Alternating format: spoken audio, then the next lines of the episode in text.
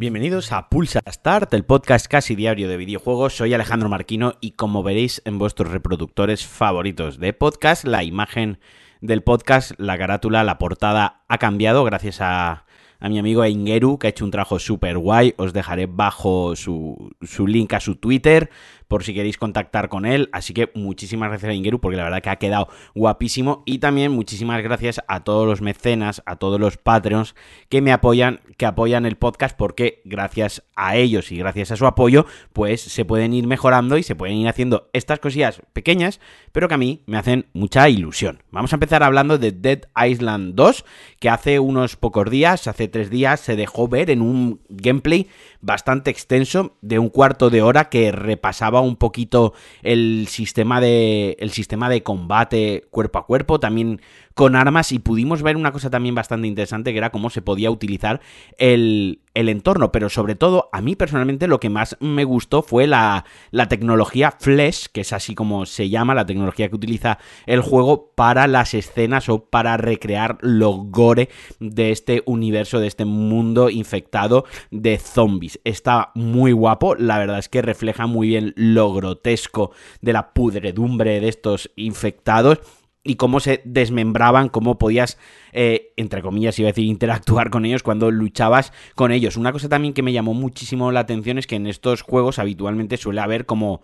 10, 15 tipos de, de zombies eh, y todos son prácticamente variaciones muy pequeñas, iguales, pero aquí no, o sea, los vi, cada uno eran bastante diferentes, no sé si los habrán modelado uno a uno, no creo, será un sistema eh, generativo aleatorio que tiene patrones y tiene modelos, tiene, no lo sé, me lo invento, 500 modelos y los va combinando de una manera u otra para dar resultados a zombies eh, diferentes, pero la verdad es que se veía muy, muy guay. Luego las armas, pues como cabía esperar, muy alocadas, desde armas de puño prácticamente hasta katanas, hachas, pistolas. Me gustó mucho un detalle de que, de que están en una mansión con la típica estufa de gas en la piscina y, y, lanza un cuchillo, explota, revienta a los zombies. Los zombies tienen un sistema también, o parecido, o me dio la sensación, un sistema de estamina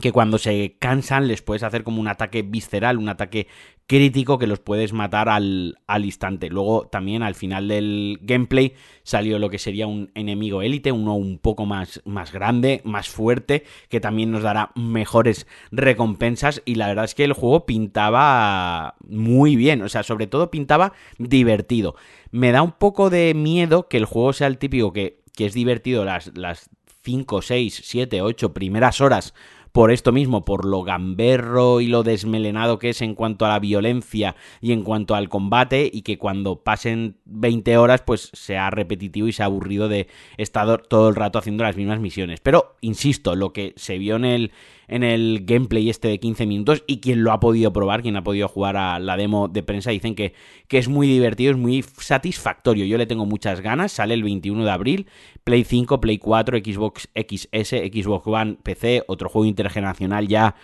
bien metidos en 2023. Esto, esto es un, para mí, para mí esto no iba a decir un drama, no. Un drama son otras cosas, pero sí que es verdad que, que, ya estemos prácticamente en el primer tercio de, de 2023 y aún estemos con juegos intergeneracionales, da un poco de bajona. En el caso de The Island se puede entender porque es un juego que ya en desarrollo pues 324 años, se ha cancelado dos veces, se ha cambiado tres veces de estudio, ha pasado por ahí prácticamente todo el mundo que trabaja en la industria de los videojuegos, se entiende pues que, que, que, que sea intergeneracional, pero vaya, me estáis, me estáis entendiendo. Y ahora va a tocar hablar de Ubisoft, que va a cerrar varias oficinas, va a cerrar varios centros europeos en medio de esta crisis que está mmm, sufriendo, que está viviendo, que está atravesando la compañía francesa. Va, según ellos, lo han nombrado como una reorganización estratégica de sus subsidiarias europeas, pero sabemos lo que significa esto. Hace relativamente poco, hará como un mes, hace unas semanas,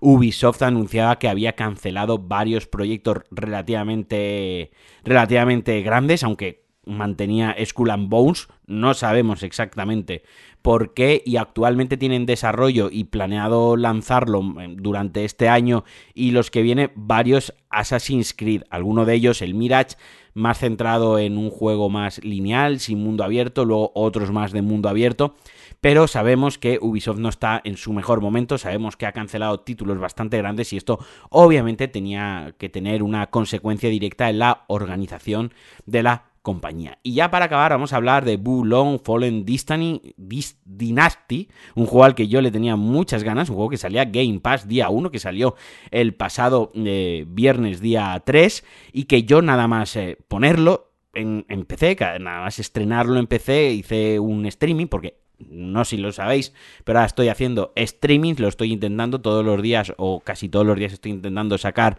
45 minutos, una hora, voy con un tiempo y una agenda muy apretada, no suelo tener tiempo para mucho, pero estoy haciendo todo lo que puedo, pero bueno, es este, este Souls Like del Team Ninja de Koei Tecmo, eh, que vienen de hacer Nioh, que vienen de hacer Nioh 2, este heredero de Nio con toques de Sekiro, Souls-like, era como, como una ensalada muy buena, muy chula. Se ha lanzado con muchos problemas en PC. Como digo, yo lo sufrí, yo puse el juego, yo no había leído nada, no había leído absolutamente nada, yo le tiré, yo lo puse y lo primero que me sorprendió es que me daba a elegir entre modo rendimiento y modo resolución, algo totalmente absurdo en el mundo de, los PCs. Aquí ya saltó mi primera red flag, mi primera alarma. O sea, los juegos en PC suelen tener ajustes bajo, medio, alto que te pone todos los ajustes en bajo, medio o alto, ¿no? Y los juegos más modernos pues tienen la tecnología del ESS o la de AMD pues que hace un reescalado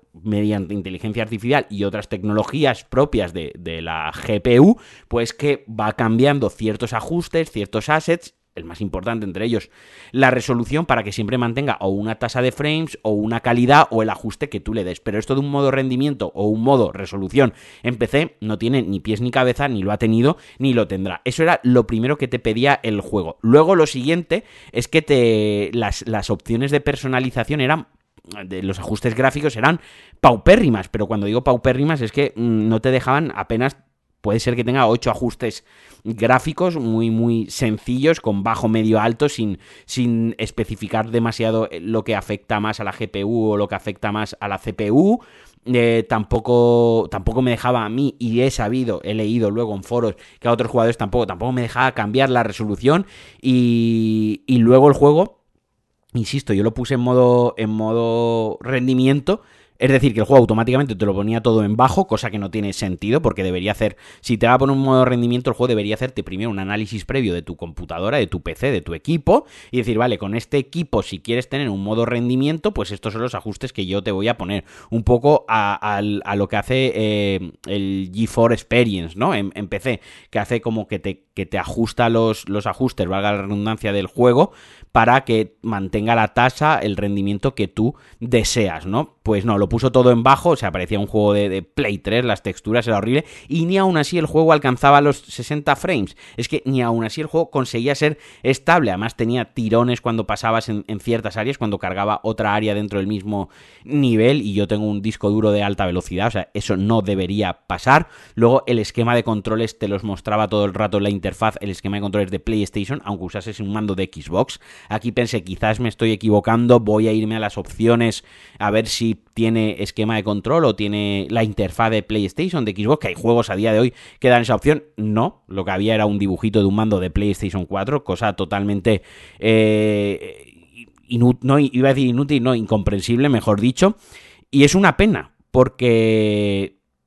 o sea, es que el juego, ya os digo, problemas con las sombras, la compilación de los eh, shaders funciona mal, a veces te carga una textura bien, otra vez te la carga plana sin ningún tipo de sentido, eh, glitcheos en la iluminación, eh, caídas de, frames que era imposible que mantuviese los 60 frames, ya no te digo ni ponerlo a 120 ni a 140, ni siquiera a los 60 en low, bueno, un desastre, es una pena porque en lo jugable, en lo jugable el juego es la pollísima, súper divertido, súper satisfactorio, el sistema de combate de parry esquiva, estamina, moral y, armas y demás está bastante chulo y de habilidades especiales y es una pena que se haya quedado aquí. Otra de las quejas que han tenido muchos jugadores eh, es que no se puede jugar con, teclado y ratón. Bueno, para mí esto es un juego de mando, pero hay mucha gente que a los Souls y a los Souls y a todo este tipo de juegos juega con teclado y ratón porque están acostumbrados, porque se defienden mejor, porque les gusta más, por lo que sea. La cuestión es que si es un juego para PC, tienes que poder jugarlo con teclado y ratón. Y por último, una queja también bastante